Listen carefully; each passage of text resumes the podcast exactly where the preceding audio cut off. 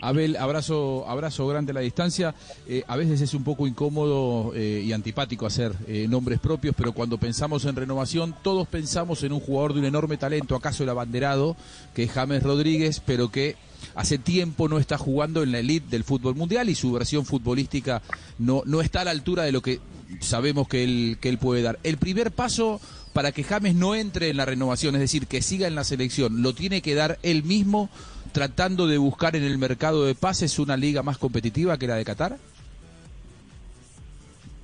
Pues eso, es decir, James es un jugador de selección, es un jugador que uno a veces pasa por momentos difíciles en los clubes y, no es fácil. También creo que el momento de la selección en general pues termina afectando a todos, pero pues yo, yo espero que pueda encontrar un sitio donde él pueda retomar su fútbol, donde se sienta tranquilo, donde se sienta feliz y que pueda aportar en la selección. A mí me parece que él todavía tiene mucho fútbol